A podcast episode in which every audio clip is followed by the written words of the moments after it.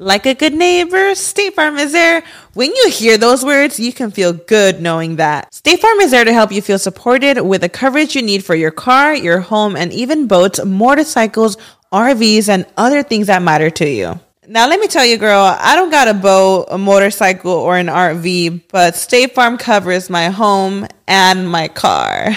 With a State Farm agent, you know someone is there to help protect your future by helping you choose the coverage you need. With so many coverage options, it feels good knowing you can find what fits for you. And you know what? Getting insurance can be so intimidating because you don't know exactly what you need. So having an agent that could help you with each step makes it so much easier. Girl, I feel you on that. So when things get complicated and you need ways to get help, State Farm gives you options there too. Maybe you like to handle things in person or on the phone with your local agent, or you prefer to do it on statefarm.com or on the award winning app. State Farm lets you do things your way. I personally am the type of gal that likes to do things through an app. It just makes it more easier than going in person or hopping on a call. So I love that they have that option available. Girl, I like to use an app too. I'm not trying to pull up in person or, or call because I'm way too, I have too much social anxiety for that. I'm trying to do it on the app. So that's why I'm here with State Farm.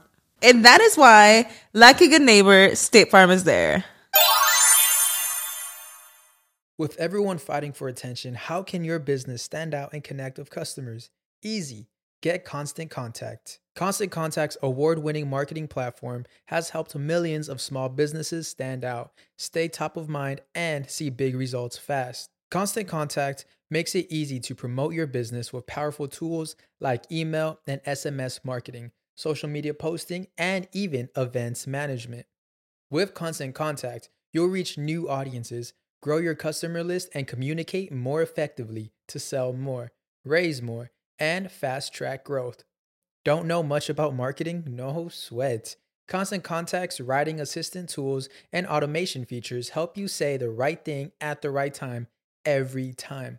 Plus, you can send with confidence, knowing your emails are actually reaching your customers thanks to Constant Contact's best in class 97% deliverability rate. I'm a small business owner and I believe that this is a great tool for other small business owners. In small businesses, you need to create a team. And if you're starting by yourself, Constant Contact can be the team that you need. Tackle any challenge with Constant Contact's expert live customer support. Plus, everything's backed by the 30 day money back guarantee. So get going and start growing your business today with a free trial at constantcontact.com. Just go to constantcontact.com right now. Constant Contact, helping the small stand tall. ConstantContact.com. Estás escuchando El Dolop, parte de Sonoro y All Things Comedy Network. Este es un podcast bilingüe de historia americana en el que cada semana yo, Eduardo Espinosa, le contaré un suceso histórico estadounidense a mi amigo José Antonio Badía, que no tiene idea de qué va a tratar el tema. Mira, es Navidad, entonces vamos a hablar de algo navideño. Uh, yes, navidoso. Ah, El agua con radio funcionó bien hasta que se le cayó la mandíbula. ¿En qué ojo me pongo el parche? Malditos salvajes incultos. Pagaba 25 centavos a los niños de la localidad por cada perro o gato que le llevaran. No, espérate, ¿qué? El parque se hizo consciente, el parque probó la sangre, güey. Necesitaba- ¿De qué se va tan... Lo bueno es que nada más te trabas cuando lees, ¿verdad? Sí, sí, sí.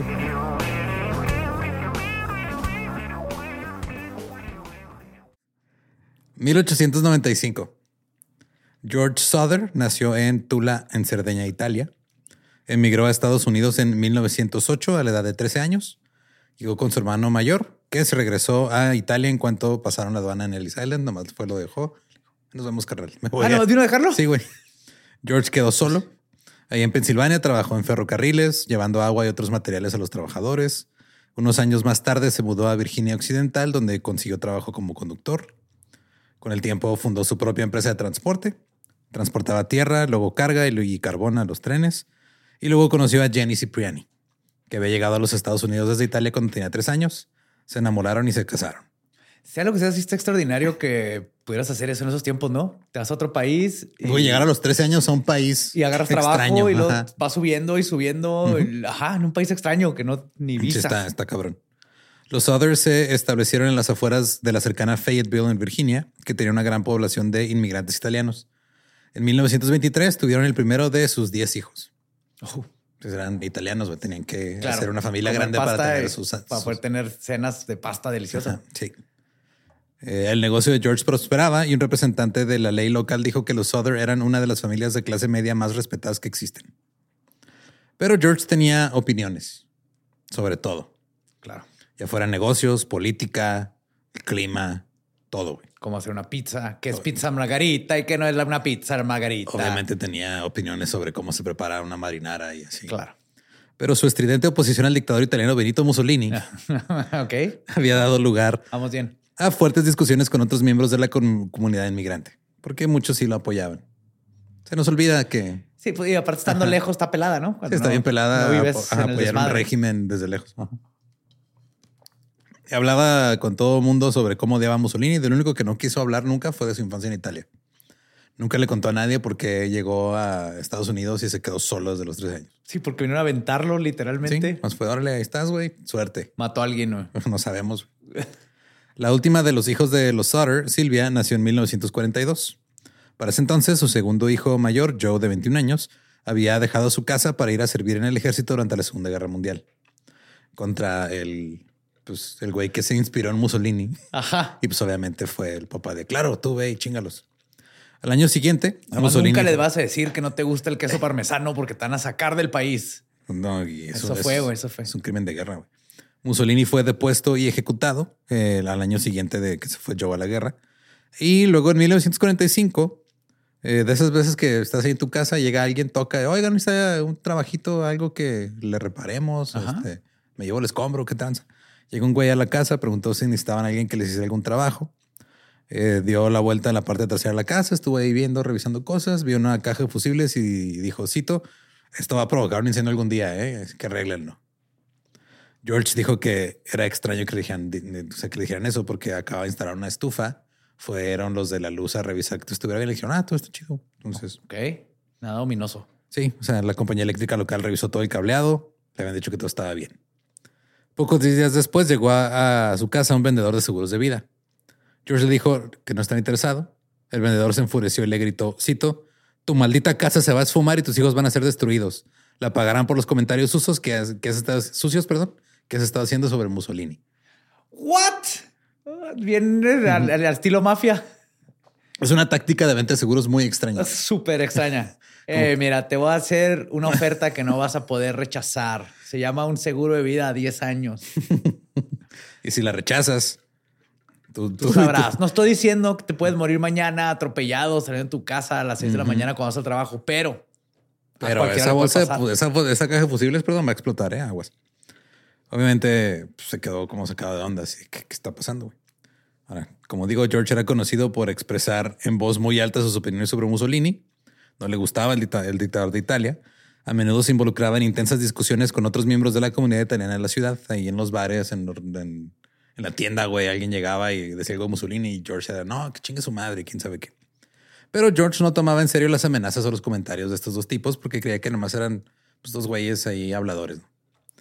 Luego, justo antes de Navidad, un par de los hijos mayores de los Sutter vieron a un hombre estacionado en su auto a lo largo de la carretera, viendo muy concentrados los hijos más pequeños de los Sutter mientras caminaban a casa desde la escuela. Nomás los estaba viendo. No sabemos si era un ciudadano preocupado, un mafioso o un sacerdote en potencia. Una de las tres puede haber sido. güey. O nomás un italiano parado en el carro echando un cigarro.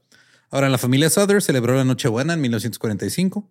Marion, la hija mayor, había estado trabajando en una tienda de todo a 10 centavos. Ahora es todo A la inflación ha Sí, pegado güey. y es un dólar. Y ya vas al dólar tree, ya son cosas de 1.25, güey. Ya, Ya, ya está de 5. Sí, güey. Este ya va, va a desaparecer eso y nomás va a caer el five below por las cosas de 5 dólares. Pero sí, había trabajado en una tienda de 10 centavos en el centro de Fayetteville. Sorprendió a tres de sus hermanas menores, Marta, Jenny y Betty, con juguetes nuevos que les compró como regalos. Y estaban tan emocionadas y también sus hermanos más pequeños que le preguntaron a su mamá si se pueden quedar despiertos más allá de la hora habitual de acostarse. Ah, La mamá dijo, ay, es Nochebuena, güey.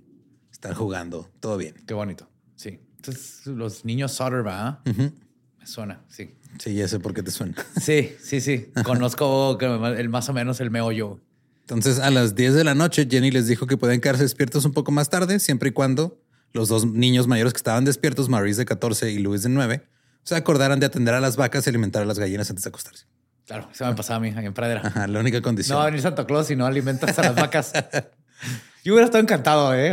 Digo, Sí, la neta. No, tiene unas vacas, no mames. Ahora, George y sus dos hijos mayores, John y George Jr., habían pasado el día trabajando, así que ya estaban dormidos, estaban cansados. Después de recordarles a los niños las tareas pendientes, Jenny llevó a Silvia, la que era la más chiquita, hacia arriba, se fueron a dormir juntas. En eso sonó el teléfono, eran las 12.30 de la mañana. Jenny respondió, pero le dijeron que era un número equivocado. Una mujer preguntaba por alguien que no vivía ahí. Ajá. Y Jenny dijo que escuchaba risas y vasos de fondo como si estuviera haciendo un brindis o algo y pues ya nomás colgó. Dijo, número equivocado. Mientras regresaba a la cama, notó que las luces todavía estaban encendidas y que las cortinas estaban abiertas, que eran dos cosas que los niños pues, normalmente hacían antes de acostarse. Eh, o sea, que iban y cerraban las cosas. Ah, esos van de estar en el ático jugando. Todavía. Marion se había quedado dormida en el sofá de la sala. Así que Jenny supuso que los otros niños se habían quedado despiertos y habían ido al ático donde se iban a dormir más tarde. Así que dijo, ah, todo normal, es Nochebuena, cierra las cortinas, apaga las luces, se va a la cama. Cuando empieza a quedarse dormida, escucha un golpe en el techo y luego un ruido de algo que es como si estuviera rodando. Las canicas. Ándale, güey. Me subí al aire a taparlo y eso para la calefacción. Había una canica en el techo de mi casa nueva. I don't know. Ok. I don't know. Ajá. Sí. Se ponen a- los fantasmas juegan canicas en los techos de la gente. Porque ves que ves que la gente, mucha gente dice que ruedan canicas. Encontré una en el techo de mi casa. Segunda que eso, o sea, eh, eso fue lo que escuchó. Y se le hizo raro, pero dije, ah, me voy a dormir. Media hora después se despertó, pero esta vez fue por el olor a humo. Fue a la oficina y a ver qué estaba pasando. y Vio que la caja de fusibles estaba en llamas. no que le di. Eh, vine a decirle, señorina, que los fusibles. Así que corrió y despertó a George. Luego se dijeron a la oficina, pero el fuego ya había envuelto la habitación. ¿Que está quemando qué? ¿Los fusibles? ¿El fusili o los fusibles? No, el fusil. ¿El fusili está bien? Ok. Ok. Jenny agarró a su hija Silvia, que tenía apenas dos años, despertó a Marion, le dio a la bebé, le dijo, cuida a tu hermanita. Marion salió corriendo. George corrió, despertó a John y a George Jr., también salieron corriendo, estaban todos en el piso de abajo. Ahora, pues, había otros cinco niños que estaban todavía en la casa, güey, con sus dormitorios en el piso superior, en el ático. Jenny corrió hacia la escalera, pero ya estaba en llamas todo. Les gritó a los niños que bajaran. Eh, todos les gritaban a los niños que bajaran, pero no hubo respuesta. George, desesperado, fue, rompió una ventana, se cortó en el brazo. Eh, no pudo ver eh, a través del humo nadie adentro. El fuego se extendió por todas las habitaciones de la planta baja y se veía que Maurice, Martha, Louise, Jenny y Perry estaban ahí arriba, probablemente Ya eh, atorados en, el- en un dormitorio o en algo ahí escondidos y atrapados sin poder bajar porque la escalera estaba en llamas. Así que George corrió hacia el costado de la casa, donde siempre había una escalera que tenía apoyada para sus trabajos, pero no la encontró. Luego dijo, ok, pues voy a, a conducir una de mis camionetas hasta, o sea, porque tenía sus camionetas donde hacía sus trabajos de carga. Ajá. Este, y la, la pongo ahí a un lado de la casa, me subo a la camioneta, me trepo a la ventana, pero ninguna de las dos camionetas arrancó, güey. Cuando ya habían sé, funcionado un día Sí, anterior. no tenían porque está muy coincidental. Marion corrió a casa de un vecino para llamar a los bomberos, pero el operador no contestó. Otro vecino que estaba bebiendo en una taberna vio las llamas, intentó llamar también a los bomberos. El operador no contestó. Ay, pues están de pedota, ¿no? Luego ese hombre se subió a su automóvil y condujo hasta Fireville, donde encontró al jefe de bomberos, FJ Morris. Le dijo, eh, güey, se está quemando una casa ya, güey. Déjame echar este shote, voy. Y ya el jefe dijo que va, pues ahí está. Todo el intercambio, sigo yo, sigo yo. Ahora bien, la alarma de incendio en aquel entonces era un poco diferente. Se conocía como un sistema de árbol. O sea, porque literal ¿Le un, caer un árbol a la casa o qué? pues era un bombero, llamaba a otro y ese llamaba a otro, así como ramas. Ya, ya se juntaba el escuadrón. Sí, pues no vivían, no había como que una casa de bomberos. Sí, entonces sí había, pero pues no, no siempre estaban todos ahí o a veces andaban fuera. Entonces es de, güey, pues, oye, se está quemando algo, avísale al Jorge. Va, ok, oye, Jorge. De lo que tú sales, el, Sí, ajá. El departamento de bomberos de Fayetteville estaba como a dos millas y media de distancia, como unos cuatro kilómetros. Llegaron a la casa de los Souther a las 8 de la mañana. Dijeron, al dente. El fuego había consumido la casa en más o menos 45 minutos. Así que llegaron 6 horas y 15 minutos tarde. Fuck. Obviamente en ese momento George y Jenny dieron por muertos a sus cinco hijos. Claro. Estaban inconsolables. Sin embargo, cuando miraron entre los restos de la casa en llamas, no pudieron encontrar ninguna señal de sus cuerpos. Eso, hasta ahí me sé el, el- el asunto. Ajá. Sí, es- se pone medio raro. güey. No sabía nada de Mussolini ni nada, más sabía que esto, cinco niños se quemó una casa y cinco niños des- desaparecieron. Así es. Es lo que conozco del caso. Eh, el jefe dijo que probablemente hacía tanto calor que los cuerpos fueron totalmente cremados. Ni de pedo. Ah, llegaremos a eso. Al día siguiente, el periódico The State Sentinel de Fayetteville informó, cito, toda la estructura con los cuerpos quemados de las víctimas era un montón de basura en el sótano. Era como una lasaña, cama, capas de niño, cen- capa, cenizas, este... bechamel. Perdón, no, no, no me voy a detener. No pido disculpas y no me voy a detener con mis bromas. Es que habría, hay, hay un, un, un- una- un juego de palabras muy bonito en inglés que es What about the kids? Oh, they passed away. Ah, yes. Se quitaron los techos de hojalata y otros materiales y se encontró parte de un cuerpo. Eso fue lo que dijo el periódico. No sabemos dónde sacó estos datos. Porque Nomás- nomás, ahí salió. Un inspector de policía de Virginia Occidental revisó los restos de la casa y declaró que el incendio se debió a una falla en el cableado. La oficina forense emitió cinco certificados de defunción, pero no se encontró ningún cadáver, contrario a lo que el periódico había informado. La gente le preguntó al jefe de bomberos por qué no se había acercado al lugar del incendio en cuanto se enteró.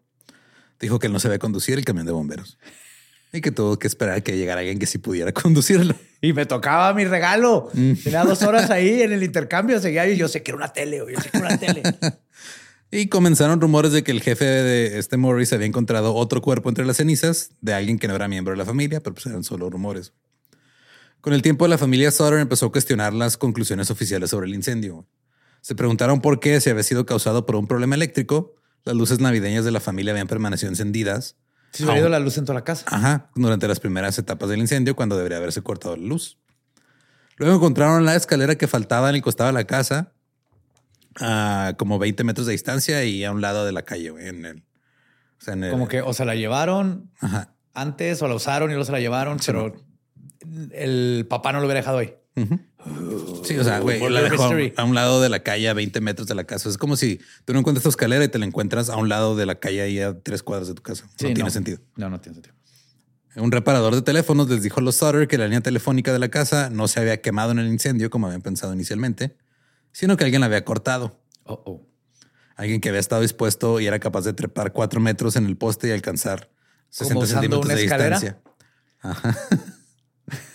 un hombre a quien los vecinos habían visto robando un bloque de un aparejo, que es como un sistema de poleas, de la propiedad en el momento del incendio, fue identificado y arrestado. O sea, Ajá. alguien mientras estaba quemando la casa, un Alguien güey fue a está robarse algo. Pues, Hay gente, güey, así, incorregible. Dijo, sí, sí, yo me robé esa madre y yo corté la línea telefónica porque yo pensé que era una línea eléctrica, lo cual tampoco tiene mucho sentido. No. Pero él dijo, yo no tuve nada que ver con el incendio, yo nomás iba a robar. Pero si hubieran comprado su seguro contra cortes de teléfono y, y fuego, Incendios, mira, esto no hubiera pasado. Allstate. Ahora, no existe ningún registro que identifique a este sospechoso. Nunca se explicó por qué habría querido cortar cualquier línea de servicios públicos a la casa de los Soder mientras se robaba un- una polea. Jenny dijo en 1968 que si este güey hubiera cortado el cable eléctrico, pues tanto ella como su esposo, junto con sus hijos, pues no habrían podido salir de la casa, se hubiera hecho más desmadre. Ajá. Jenny también tuvo problemas para aceptar la creencia de Morris de que todos los rastros de los cuerpos de los niños habían sido quemados por completo en el fuego. Sí, sí, sí. Entre las cenizas se encontraron restos de electrodomésticos aún reconocibles, junto con fragmentos del techo.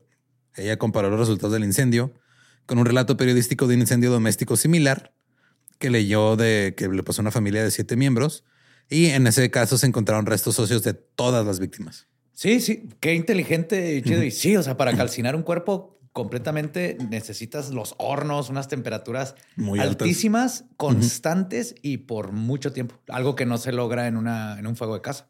De hecho, Jenny empezó a hacer experimentos. Jaja, Jenny Holmes. Ajá. Agarró pequeños montones de huesos de animales y los prendió para ver, o sea, y ninguno se consumía. ¿No? Un empleado de un crematorio local con el que se contactó le dijo que los huesos humanos permanecen incluso después de quemar los cuerpos a 2000 grados Fahrenheit, como 1090 centígrados durante dos horas. Sí, y incluso cuando salen, cuando te entregan, todavía le pegan poquito Ajá, para, para que- deshacer, quedan figu- en figura. Ya está carbonizado, pero todavía está la Sí, los forma. tienen que de- este, ahí mezclar un poquito. Y este, a una, o sea, que eso es más tiempo y una temperatura más alta de lo que provoca un fuego, porque era una casa de madera, güey.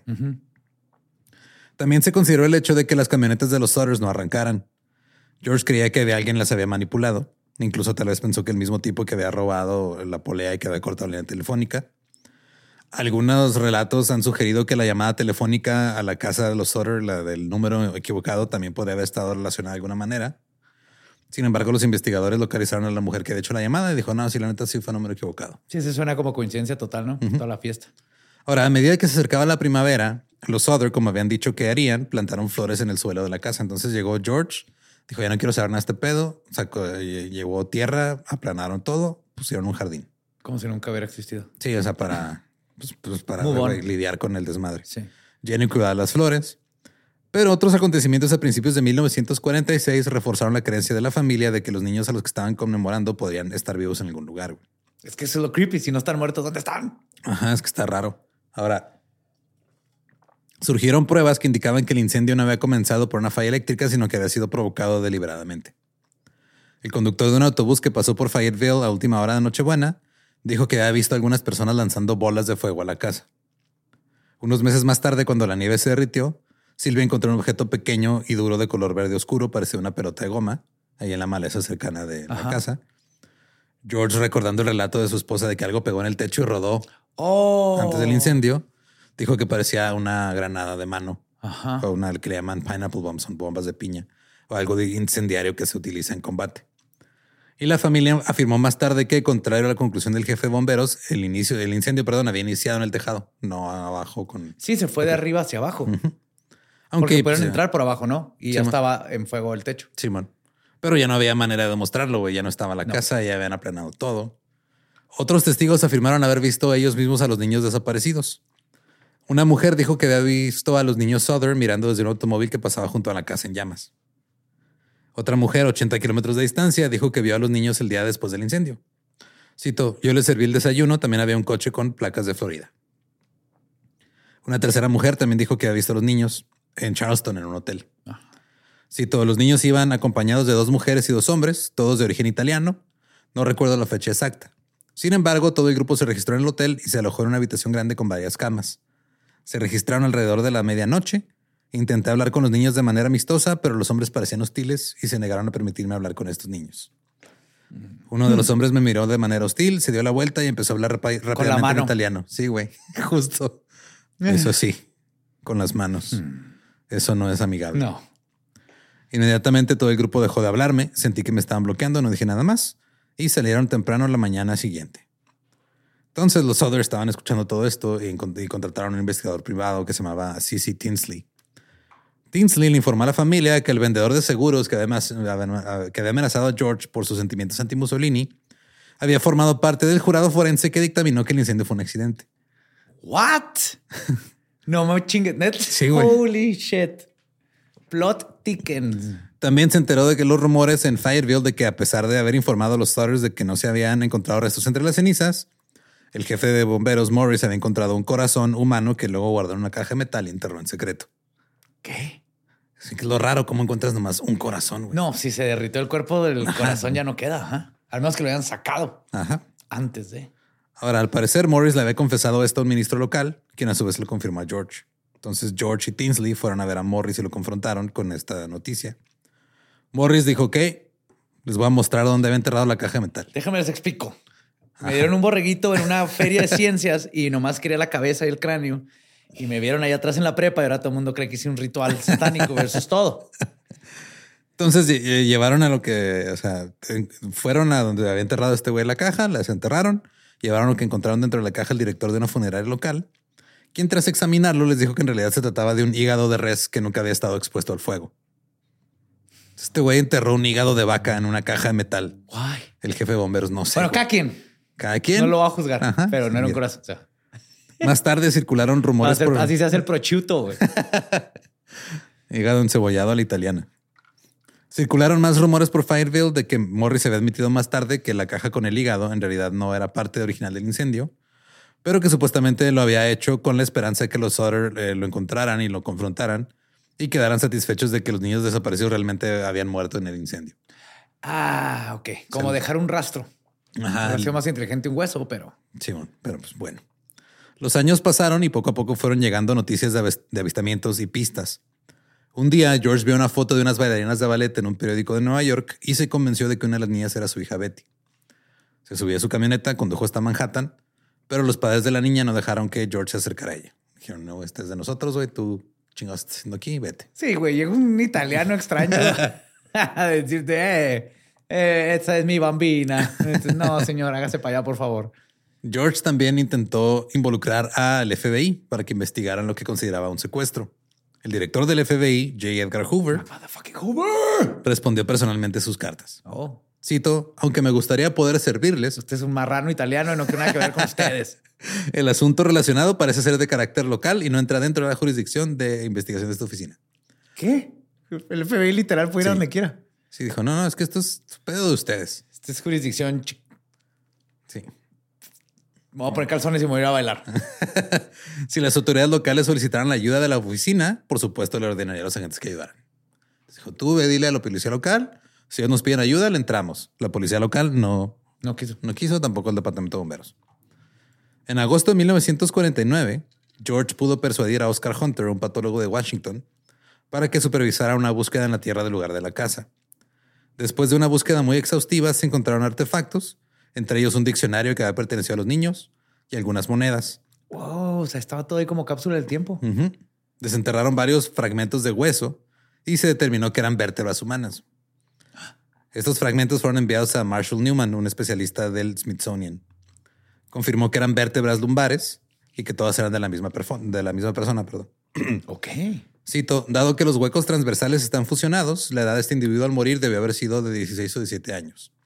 El límite máximo de edad debería ser de unos 22 años, ya que los centros que normalmente se funcionan en los 23 todavía no están funcionados. Dado este rango de edad, no era probable que estos huesos fueran de alguno de los cinco niños desaparecidos, ya que el mayor tenía 14 años. Sí. Ahora, Newman dijo, aparte este hueso no muestra signos de que fue expuesto al fuego. O sea, tú no- otra, ahí va el. Ahora sí dijo, ah, ¿por qué un hígado, güey? Mejor una, una columna. Pongo huesos. Una Además- columna y para que llegue el señor. Oh, mira, aquí está el ribeye de mi hijo. o sea, que un hígado tan super. Además, coincidió en que era muy extraño que esos huesos fueran los únicos encontrados, ya que un incendio de leña de tan corta duración debería haber dejado a los esqueletos completos de todos los niños. El informe concluyó que estas vértebras probablemente procedían de la tierra que George había utilizado para rellenar el lugar. güey. Oh my God. Si querer le dio ahí a un, a un cementerio. Aparentemente, sí. Más tarde se supone que Tinsley confirmó que los fragmentos de hueso eran de un cementerio en el cercano monte de Mount Hope. Qué desmadre, güey. No me chique. Le di un cementerio. No, no, no. Sí, pues este güey nomás se puso, o sea, agarró tierra, la metió ahí y resultó que se llevó un cuerpo ahí, güey, que a lo mejor era de otro caso que, Que no sabía. contaminó una escena de crimen. Sí, güey. justo. Pero no pudo explicar por qué habían sido sacados del cementerio, cómo llegaron al lugar del incendio. Lo único que se teoriza es de que, ah, pues George cuando llevó la tierra, pues ahí iban. Tiene sentido. El Smithsonian le devolvió los fragmentos de hueso a George en septiembre de 1949 y ya no se supo nada de, de esa línea de investigación. Oh, es la forma más complicada de esconder un asesinato. Así que matamos a un güey, ¿qué hacemos? Lo enterramos abajo de la casa, quemamos a los niños, pero los dejamos salir antes para que no se mueran. Y esperamos que el, que el mira, jefe de la, de la este, bomberos lleve un hígado de res. Y Te aseguro que si redactamos esa teoría chida y la ponemos en internet ahorita, güey, la gente va a decir, sí, a huevo, Sí, eso y le pasó". van a, a construir. Yep. Claro. La investigación y sus hallazgos atrajeron la atención nacional y la legislatura de Virginia Occidental celebró dos audiencias sobre el caso en 1950. Sin embargo, posteriormente el gobernador Oki eh, Patterson y el superintendente de la policía eh, W. E. Burchett le dijeron a los Southern que, o sea, este caso ya, ya estuvo. Ajá. Lo cerraron a nivel estatal. El FBI luego decidió que sí tenía jurisdicción sobre un posible secuestro interestatal, pero abandonó el caso después de dos años de seguir pistas infructuosas. Ahora, para George y Jenny, esto no había terminado. Armaron su propio billboard, un espectacular, con fotos de los niños a lo largo de la ruta 16, ofreciendo una recompensa de 5 mil dólares por información. También repartieron folletos, luego aumentaron la recompensa a 10 mil dólares. Luego llegó una carta de una mujer de St. Louis que dijo que Marta, la hija mayor, estaba en un convento. Aquí es que está raro porque ya están grandecitos. O sea, de que sí pueden hablar y saben quiénes son. No es un niño de dos años que se le va a olvidar que tenía cuáles Sí, eran o sus sea. papás en un año. Y, pero aquí eso es lo más difícil, ¿no? Si están vivos, ¿cómo le haces para que no se comuniquen? Sí, está raro. O sea. Marion era la hija mayor de las que no desaparecieron. Marta era la mayor de los desaparecidos. Ya. Entonces, eh, una mujer de, o sea, este güey, cada que le llegaba una pista de algo, Pues George se iba a revisar, ¿no? Obviamente. Claro. En el 67, una mujer de Houston dijo que escuchó a dos hombres en un bar hablando sobre el incendio y que uno dijo que en realidad él era uno de los hijos, que era Lewis. George condujo hasta Texas, pero la mujer que escribió la carta no quiso hablar con él. Acudieron a la policía local, quienes les hablaron de algunos hombres en la ciudad que encajaban con la descripción. Encontraron a los dos hombres, tenían la edad adecuada, se parecían más o menos a la familia, No, pues, ajá. pero dijeron, me gustaría poder ayudarte, pero tienes a las personas equivocadas. No soy. Yo no soy, y esta es, esta es mi familia, ellos me crearon y hasta ahí quedó. Qué cabrón. tiene que decirles a un señor, si no. Sí, güey, con cada pista que llegaba, George se subía a su auto, conducía para investigar. Ninguna pista produjo resultados definitivos. En 1968, Jenny recibió un sobre sin remitente. Dentro del sobre, con matasellos de Central City, Kentucky, había una fotografía de un hombre de unos 20 años que se parecía mucho a su hijo Louis. En el reverso de la foto estaba escrito a mano Louis Sutter y tenía un mensaje críptico que decía amo al hermano Frankie. Le decía Lil, eh, o sea, L L I. L, ajá, este, I love brother Frankie, L L I L boys a 90132 o 35. 0132. Ajá, 90, ajá 90132 o 35. Los Sutter estaban convencidos de que era su hijo, pero no pudieron descifrar el mensaje. güey. Lewis no tenía un hermano llamado Frank, pero su madre, Jenny, tenía un hermano que se llamaba Frank. De hecho, en un, en un punto, o sea, Frank vivía en Florida. Entonces, cuando le dijeron, ah, había un carro con placas de Florida que llegó aquí y les dimos de comer y se fueron, le echaron la culpa al hermano de Jenny. Dijeron, este güey se llevó a los niños. Y pues, o sea, por un rato dijeron, ah, pues Frank fue el que se los llevó. Cuando di- llega este, ah, de am- a- amo al hermano Frankie, y era este Frank también tenía un hijo que se llamaba Frank, o sea, Frank Jr. Ok. Y está bien rara esa Eh, eh, pista. Empieza todo a conectar ahí. Sí, pero está muy raro. güey. Súper. Sí, o sea, la, la mujer que había afirmado haber visto a los niños a la, mañana, la mañana de Navidad notó que el automóvil tenía placas de Florida. Cipriani vivía en el área donde los testigos dijeron que vieron a los niños. Y según el obituario de Frank Cipriani, uno de sus tres hijos también se llamaba Frank. La parte que dice como Little Boys o algo así, pues no tiene sentido. No sabemos qué. No. Pero algunos han señalado que los dígitos del el código, o sea, que venía como El A. A90132 Un locker, güey. era. No, pues dicen que este podrían representar códigos postales. Ok. El 90135 es de la capital de la isla italiana de Sicilia, en Palermo. Que viene desde Italia. Ajá. Se regresaron. Pues es una de las teorías. Después de recibir la carta, contrataron a otro investigador privado. Eso está más probable, porque si estás bien lejos, todavía no hay pues, internet y todo eso. Ajá. Aunque llevarte a cinco niños a Italia también está cabrón. Eran los 40, güey. No, si los a un avión, va. Sí. No es mi papá, cállese. Si es... A ver, los niños, va. Sí, tome sus boletos. Pinches niños, va, sí.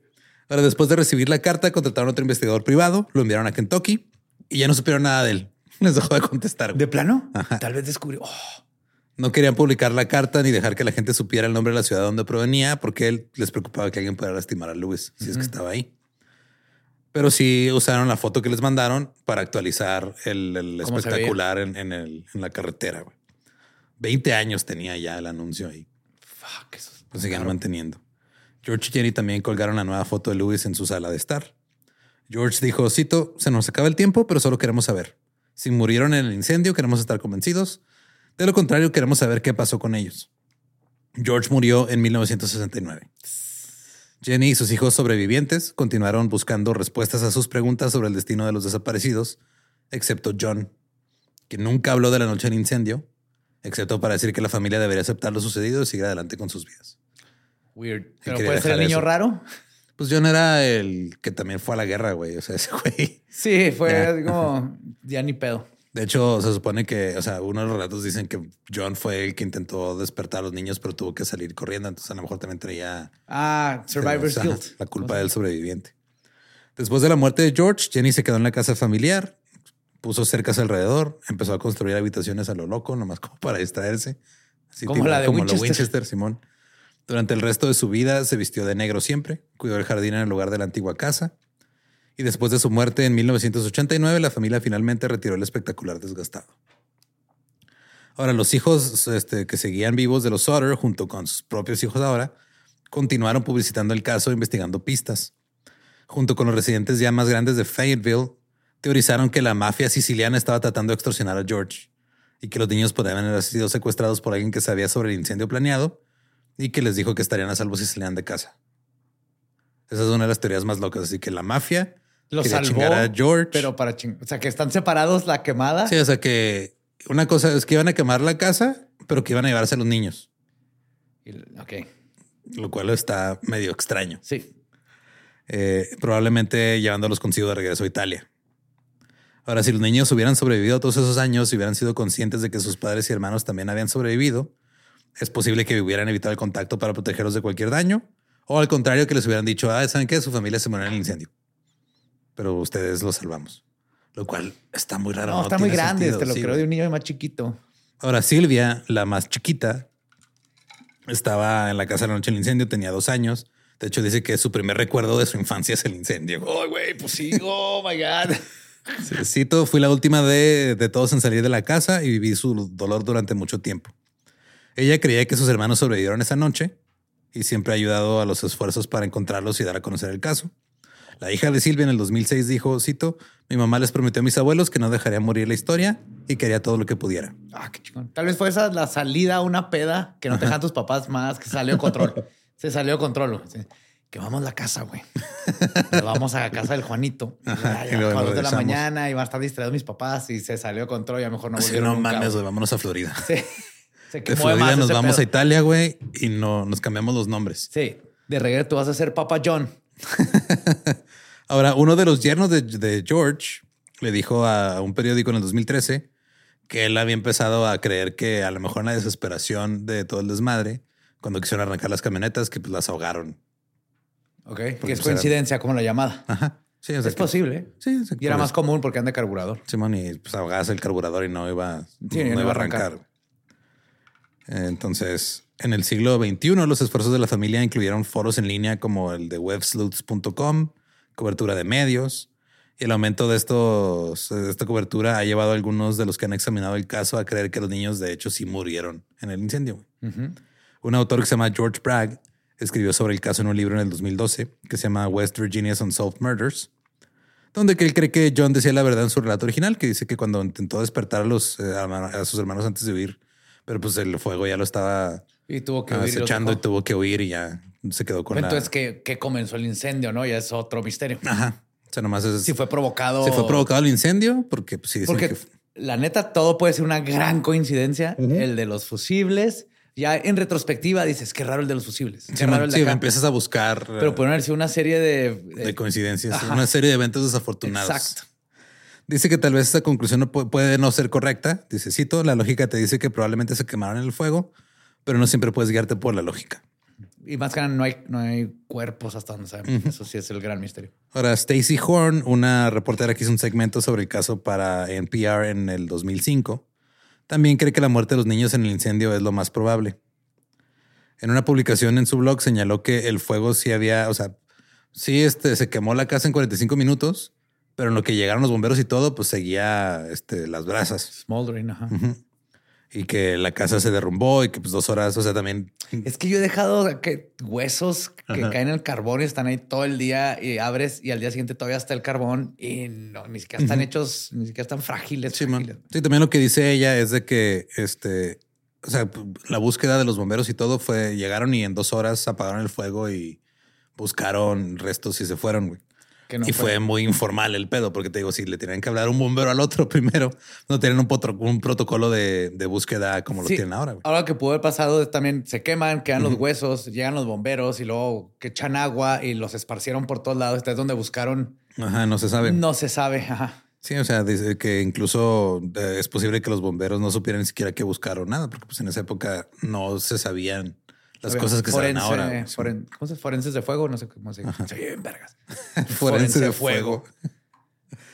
Eh, sin embargo, dijo, cito, hay suficiente rareza genuina en todo este asunto, que si algún día se descubre que los niños no murieron en el incendio, no me sorprendería. Ahora, Silvia, la más joven de, de- de todos, murió en el 2021. Hasta su muerte siempre hablaba de sus hermanos en presente. O sea, como, si están estuvieran vivos. vivos. Ajá. En el 2002 se publicó un libro titulado No Direct Evidence, The Story of the Missing Souther Children, o Nada Evidencia Directa, la historia de los niños Souther desaparecidos, con más información sobre las circunstancias del incendio y la investigación. Ahora, según este libro, en el 48, Morris admitió que no buscó los restos de la casa a su entera satisfacción. Dijo, la neta, nomás apagamos el fuego y nos fuimos. O sea, no hicimos mucho. Días después del incendio, George Sutter este, fue cuando llenó de tierra el sótano y ya no fue posible hacer una búsqueda más exhaustiva. Eh, Ahí se pudo haber ido todo. Sí, pero él en su desesperación dijo, no, ya no quiero. Ajá. Saber Sí, qué sí, pedo, no estaba en su cabeza. En 1948, el forense eh, W.H. Level dijo que había algo peculiar en el incendio y criticó al jurado por su decisión de, de que no había pruebas. Entonces dijo, güey, o sea, ¿cómo dicen en chinga que este, están muertos y no hay pruebas? Sí. Ambos coincidieron que no había pruebas que sugirieran que el incendio, el incendio perdón, hubiera comenzado intencionalmente, pero tampoco había pruebas suficientes de que no. Exacto, es que todo está muy vago. Eh, más tarde, la policía estatal sí dijo que ellos pensaban que el incendio había comenzado en el techo. Entonces, hay dos informes del jefe de bomberos, uno en el 50 y otro en el 52, que son bastante contradictorios. De unos testigos que dijeron que no vieron ningún resto la noche del incendio, otros que sí.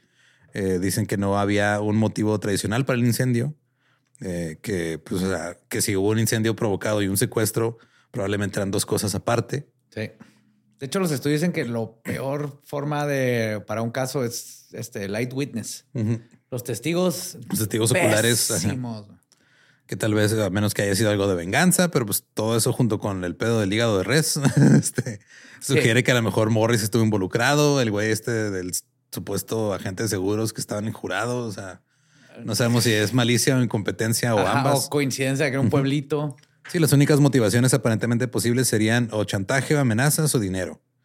Y pues no se puede hacer otra cosa más que especular. Ahorita ya Porque pasaron- aparte, cui bono, ¿no? ¿Quién se benefició de esto? Absolutamente nadie, hasta Pues donde no. sabemos. Menos alguien que quisiera cinco hijos. Italiano. de la nada, sí. Eh, necesito a mi familia. Pues quiero cinco hijos, pero no quiero partos, la neta. Vamos. Órale. Y quiero este, que sepan hacer marinara, que lo traigan en las venas.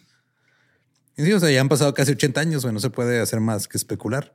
Se cuenta de, lo, de la señora esta, la señora Brie, que dice que er- estuvo eh, con los niños la noche del incendio y que la mañana siguiente se los llevaron en un carro con placas de Florida. Ajá. Pero esto, o sea, es un rumor que lo dijo una señora que lo escuchó de alguien más, quién sabe qué. La señora Brie fue contactada y dijo, yo nunca dije eso. Oh my God.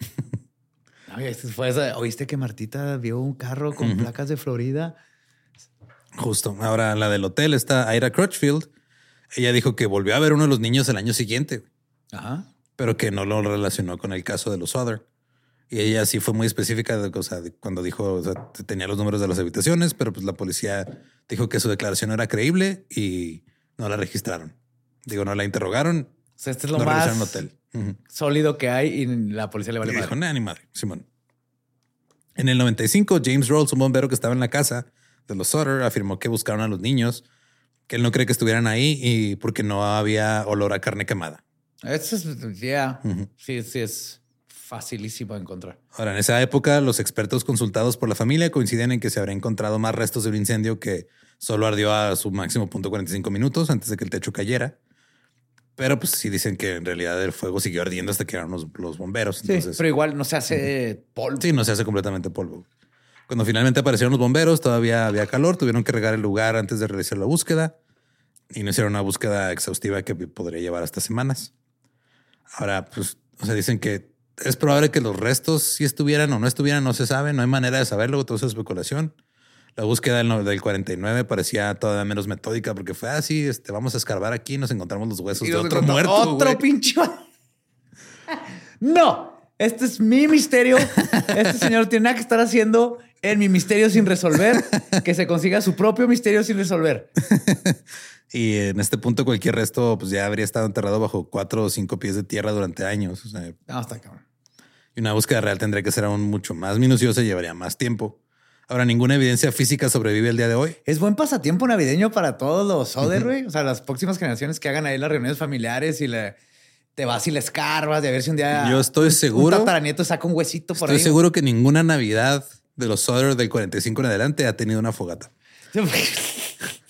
No hay manera, güey. Creo que no.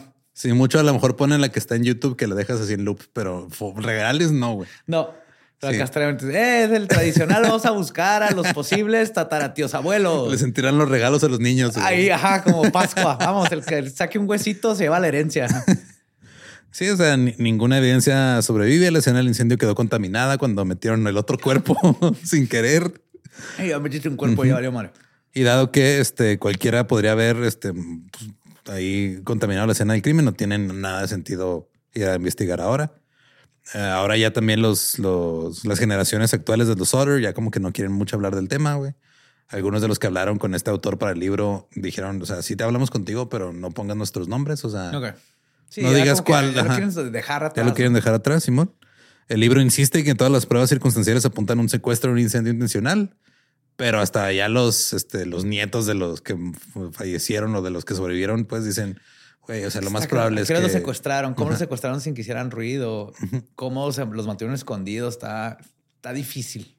Entonces sí, o sea, lo, lo que ya creen la mayoría de los expertos en esta época es de, se murieron ahí, Faltan, faltan Fa- pistas que Ajá. nos garanticen que se murieron ahí, pero la evidencia apunta que es, más fácil eso, ¿no? Es más, de fácil que, sí, es, la- es más fácil que se hayan muerto ahí a que haya habido toda una conspiración de güeyes que se los llevaron a Italia Ajá. o a Florida. O a Florida.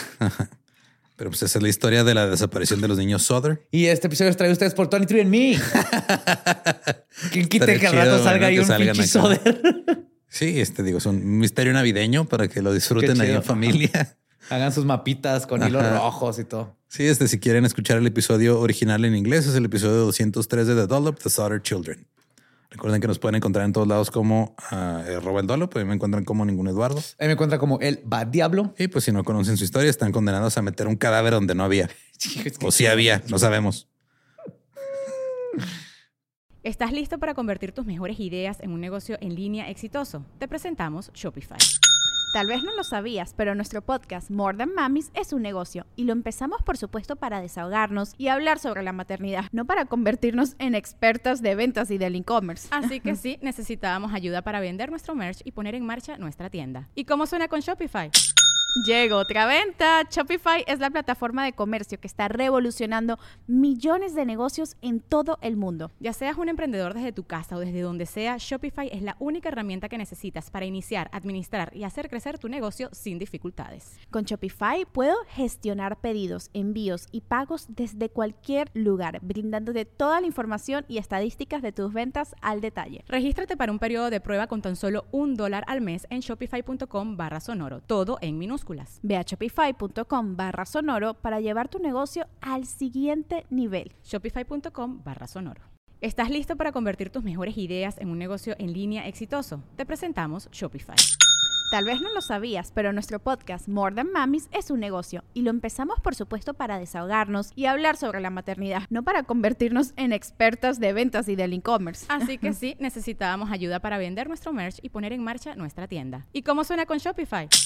Llega otra venta. Shopify es la plataforma de comercio que está revolucionando millones de negocios en todo el mundo. Ya seas un emprendedor desde tu casa o desde donde sea, Shopify es la única herramienta que necesitas para iniciar, administrar y hacer crecer tu negocio sin dificultades. Con Shopify puedo gestionar pedidos, envíos y pagos desde cualquier lugar, brindándote toda la información y estadísticas de tus ventas al detalle. Regístrate para un periodo de prueba con tan solo un dólar al mes en shopify.com barra sonoro, todo en minúsculas. Ve a shopify.com barra sonoro para llevar tu negocio al siguiente nivel. Shopify.com barra sonoro.